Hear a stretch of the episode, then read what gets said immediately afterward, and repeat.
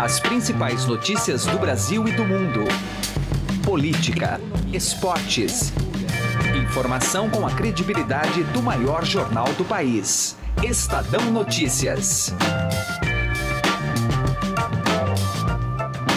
Olá, eu sou o Gustavo Lopes e está começando a partir de agora mais uma edição do Estadão Notícias, nosso podcast com análises, entrevistas e informações sobre os temas mais importantes do momento no Brasil e no mundo. O prosseguimento da Operação Lava Jato e o combate à corrupção foram temas de um evento promovido pelo Estadão com as presenças do ministro da Justiça e Segurança Pública, Sérgio Moro, o coordenador da Força Tarefa da Lava Jato em Curitiba, procurador Deltan Dallagnol, e o ministro do Supremo Tribunal Federal, Luiz Roberto Barroso.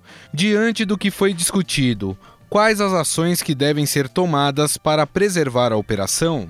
Para a ex-integrante da Lava Jato em São Paulo, procuradora Tameia Danelon, a operação sozinha não resolve os problemas de corrupção, mas é um importante instrumento para apontar onde estão os problemas.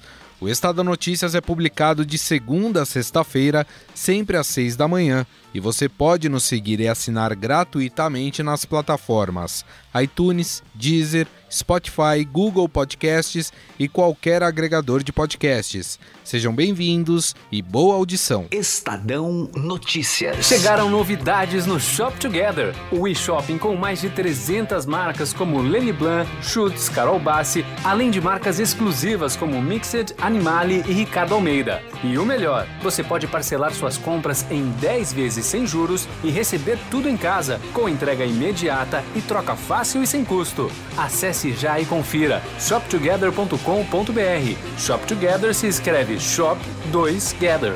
Estadão Notícias.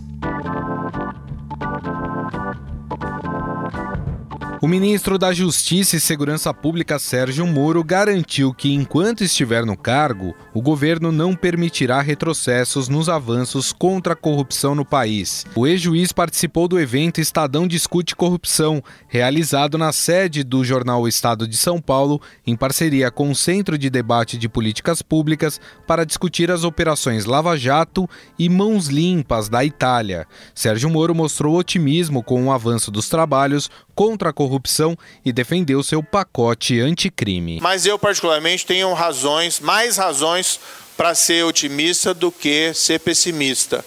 Né? Não vai ser no meu turno como ministro que nós vamos deixar aí uh, esses esforços anticorrupção serem perdidos. Claro que para isso nós precisamos do auxílio de todas as pessoas que compreendem a necessidade de nós aprimorarmos o nosso sistema seja avançando nas Cortes de Justiça, seja alterando as leis, e o pacote anticrime faz parte desse, uh, desse projeto, dessa proposta, seja também alterando uh, as nossas práticas políticas e as leis também, para que nós tenhamos menos oportunidades para a prática de corrupção. Segundo o ministro do Supremo Tribunal Federal Luiz Roberto Barroso, a corrupção no Brasil é estrutural, sistêmica e institucionalizada. A corrupção existente no Brasil não foi produto de casos isolados ou pequenas fraquezas individuais.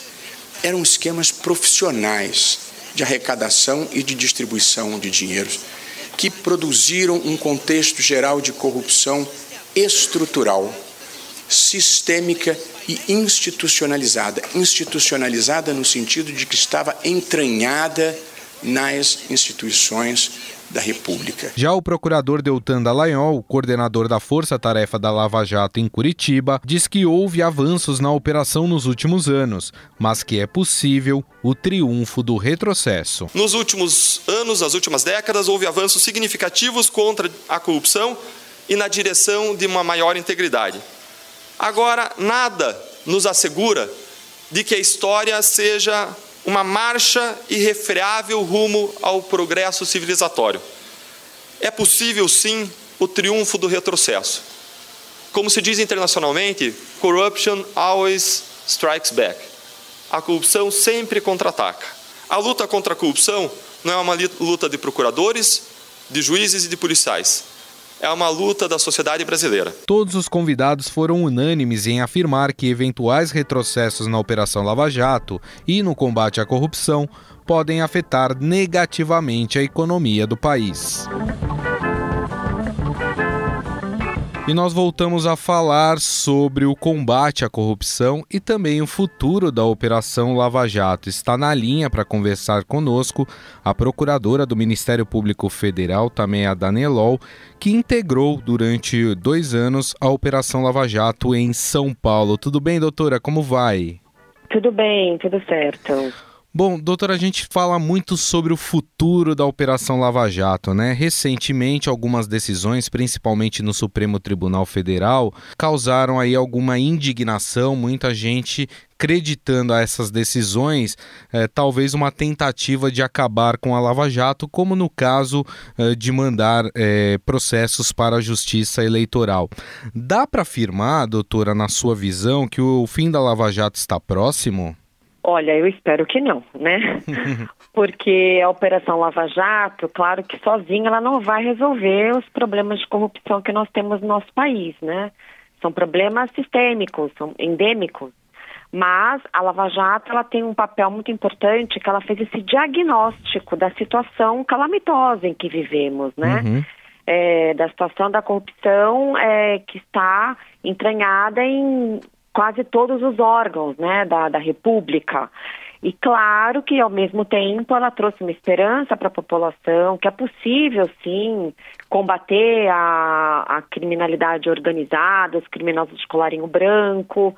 É, diversas prisões foram feitas, condenações já foram proferidas de pessoas que até então sempre estiveram distantes né, dessa, dessa punição. Então, tem toda essa carga muito positiva para a nossa sociedade. Agora, claro que essa operação ela corre riscos, né? É, por exemplo, a Operação Mãos Limpas na Itália, o, o final dela foi muito triste. Uhum. Após a operação, os especialistas dizem, dizem que a corrupção aumentou na Itália. É, então, nós temos que tomar muito cuidado para que isso não ocorra no país. E então é importante que a sociedade permaneça sempre vigilante, acompanhando o que está acontecendo, é, para que não seja esse o destino da operação. O pacote anticrime do ministro da Justiça Sérgio Moro, né, que vai começar a tramitar no Congresso, enfim, tem pontos é, bem combativos ali em relação à corrupção. Esse pacote ele pode sim oxigenar a Operação Lava Jato, doutora? Pode. Pode ser, esse pacote é muito importante e vou dizer por quê. Como você bem mencionou, recentemente tivemos uma decisão do Supremo Tribunal Federal encaminhando um processo que tinha indícios de crime eleitoral para a justiça eleitoral. É, muitas pessoas estão falando, ah, será que isso é o início da Operação Abafa? É a tentativa de atacar a Lava Jato? Não dá para afirmarmos nem sim nem não, mas temos que ter atenção a essa questão é, até é, no ministro Barroso, ele falou o seguinte: até então está funcionando bem a Operação Lava Jato. A Operação Lava Jato está conseguindo prender pessoas que praticaram crimes graves, uhum. condenar essas pessoas. Então, por que encaminhar para a Justiça Eleitoral esses feitos que estão funcionando bem, que estão tendo a devida persecução penal? É, então, não me parece que foi uma decisão acertada essa do Supremo porque a justiça eleitoral funciona bem para as questões eleitorais, uhum. para para aprovar ou não as contas dos candidatos, julgar questões eleitorais, não para investigar e processar alta criminalidade. Então, como que o projeto do Dr. Moro pode ajudar? Ele traz claramente no texto de lei essa questão. Ele diz que para é, inserir um artigo no Código de Processo Penal dizendo que os crimes eleitorais são de competência da Justiça Eleitoral e os demais da justiça comum. Porque não fica mais, é mais essa interpretação é, dupla. Uhum. Há aqueles que dizem que, que tudo tem que ir para eleitoral, aqueles que dizem que não. Um outro ponto interessante do, do projeto, o que diz respeito à condenação, à prisão após a segunda condenação. Em 2009, o Supremo entendeu que não, deveriam se aguardar todas as instâncias. Só que nós temos quatro instâncias no país. É o único lugar do mundo que tem quatro instâncias. E agora, em 2016, a decisão recente do Supremo entendendo pela possibilidade, pela constitucionalidade da prisão após a segunda condenação. Entretanto, é agora, em abril, vai ter um novo julgamento sobre a mesma questão. É, então, a Suprema Corte ela tem que trazer estabilidade jurídica. E as decisões do Supremo Tribunal Federal não podem mudar a cada um a cada dois anos. Agora, doutora, no caso do STF é, reverter esse entendimento da, da condenação, é, da prisão em segunda instância, o quanto isso afetaria a Operação Lava Jato? Olha, é, vai ser uma decisão que ela vai colocar muitas pessoas em liberdade. Tá? É, não temos nenhum réu condenado em última instância.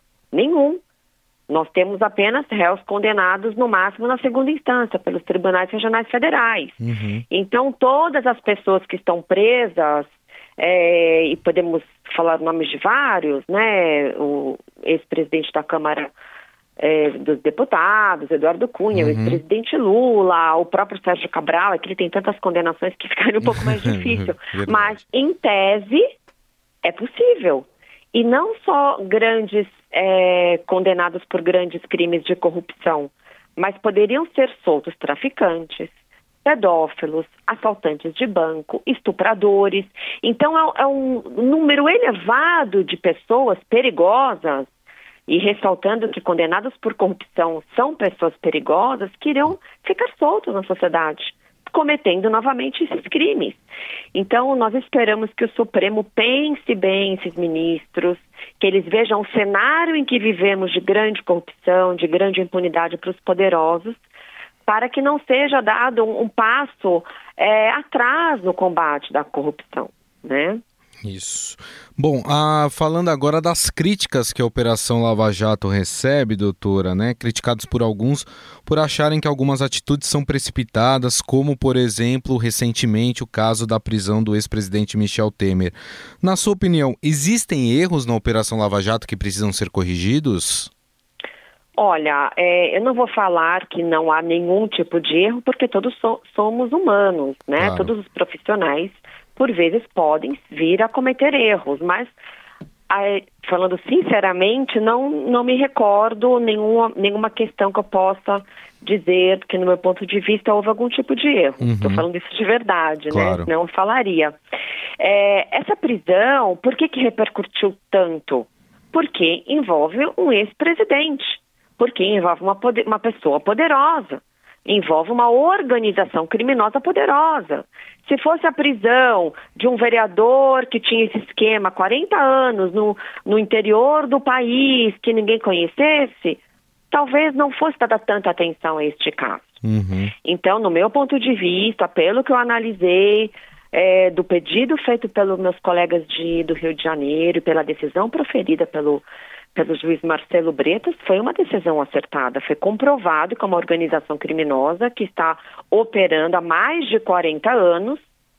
É, o ex-presidente Temer investigado em diversos inquéritos.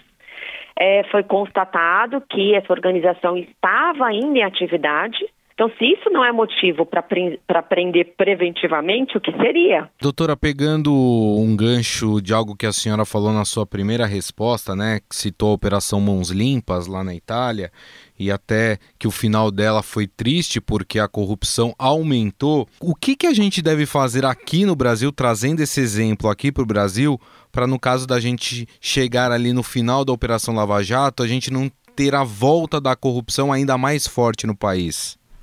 Então, uma coisa que é muito favorável é o momento, nos dias de hoje que temos, são as redes sociais, o amplo acesso à imprensa, é mais fácil a população se informar. As mãos limpas, por que, que um dos motivos que não teve sucesso no final da operação foi o contra-ataque da classe política. Os deputados aprovaram leis que deram anistia à corrupção, reduziram os prazos da prescrição, uhum. é, fizeram várias medidas onde a corrupção se tornou legal. É, e, e, e nós corremos esse risco Por isso que temos que estar vigilantes pelo que o Congresso está discutindo e aprovando. Recentemente, veiculou-se a possibilidade de se anistiar o Caixa 2. Então, temos que ficar atentos para que projetos que legalizem a corrupção não sejam aprovados, para que não voltemos atrás nesse avanço histórico que nós tivemos, né? Muito bem, nós conversamos com a procuradora do Ministério Público Federal, também a Danielol, né, que integrou a Operação Lava Jato aqui em São Paulo e que nos falou um pouco sobre o combate à corrupção e também o futuro da Operação Lava Jato. Doutora, muito obrigado mais uma vez pela sua atenção e pela entrevista. Eu que agradeço, muito obrigada. Estadão Notícias. Direto ao assunto, com José Neumann e Pinto.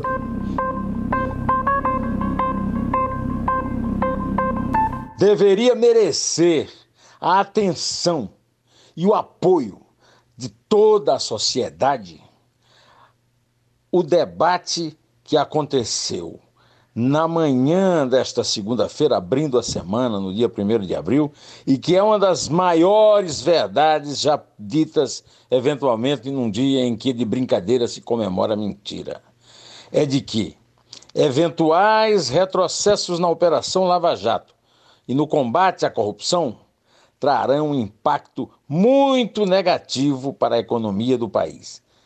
Eu tenho dito isso aqui eu tenho dito que a prioridade zero é o pacote anticrime do Sérgio Moro. Então eu só posso é ficar, de certa forma, realizado, mas ao mesmo tempo frustrado, porque não vejo essa, eu não sinto essa minha é, hipótese levada a sério no mercado e entre os políticos, saber que gente é, da força, do prestígio e da competência do ministro de Justiça e Segurança Pública, o ex-juiz Sérgio Moro, que foi o principal comandante da Operação Lava Jato, do procurador da República e coordenador da Força Tarefa da Lava Jato em Curitiba, Deltão Dallagnol, e da economista Maria Cristina Pinotti, que lançou o livro corrupção, lava-jato e mãos limpas. Além do ministro do Supremo Tribunal Federal, Luiz Roberto Barroso. É claro que eu acho que a reforma da Previdência é prioridade um, porque sem ela vai ser praticamente impossível tirar as contas públicas do Brasil do imenso buraco em que foram jogadas, do abismo em que foram jogadas pelas administrações do PT, Lula e Dilma, e do qual o substituto de Dilma, Michel Temer, não conseguiu guindar. É isso aí, gente. Vamos pensar e lutar por isso. José Neumann e Pinto, direto ao assunto. Estadão Notícias. Alguma vez você já parou e pensou o que 1% pode fazer a mais pela sua previdência? Pode parecer muito pouco, mas faz a conta aí. Em alguns anos, essa diferença pode render uma viagem, uma casa ou até mesmo mais tranquilidade na sua aposentadoria. Agora, não vai descobrir isso só lá na frente, não, né? Compare agora aonde rende mais. E eu garanto para você que a XP é uma ótima opção para sua previdência. Acesse xpi.com.br e traga sua previdência para XP. XP Investimentos, mudando para sempre o seu jeito de investir. O Estadão Notícias desta terça-feira vai ficando por aqui. Contou com a apresentação minha, Gustavo Lopes, e montagem de Nelson Volter. O diretor de jornalismo do Grupo Estado é João Fábio Caminuto. Mande seu comentário e sugestão para o e-mail podcast@estadão.com. Um abraço e até mais. Estadão Notícias.